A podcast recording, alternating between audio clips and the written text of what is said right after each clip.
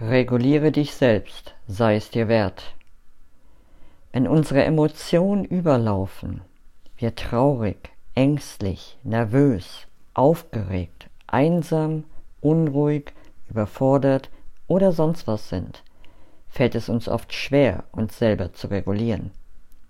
Stattdessen greifen wir zu Zigaretten, Alkohol oder sonstigen Drogen. Oder wir daddeln, arbeiten, essen, shoppen, sind in sozialen Medien unterwegs und oder schauen Netflix, bis wir einschlafen. Das ist keine Selbstregulation. Das ist Regulation durch Zigaretten, Alkohol, Drogen, Essen, Spiele etc. Selbstregulation ist einfach. Schließe deine Augen. Berühre dein Herz.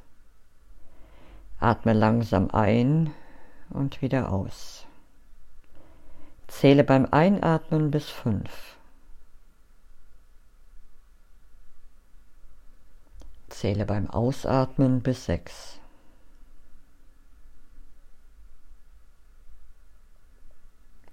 Erinnere dich an einen Moment, in dem du dich rundum gut gefühlt hast, rundum zufrieden.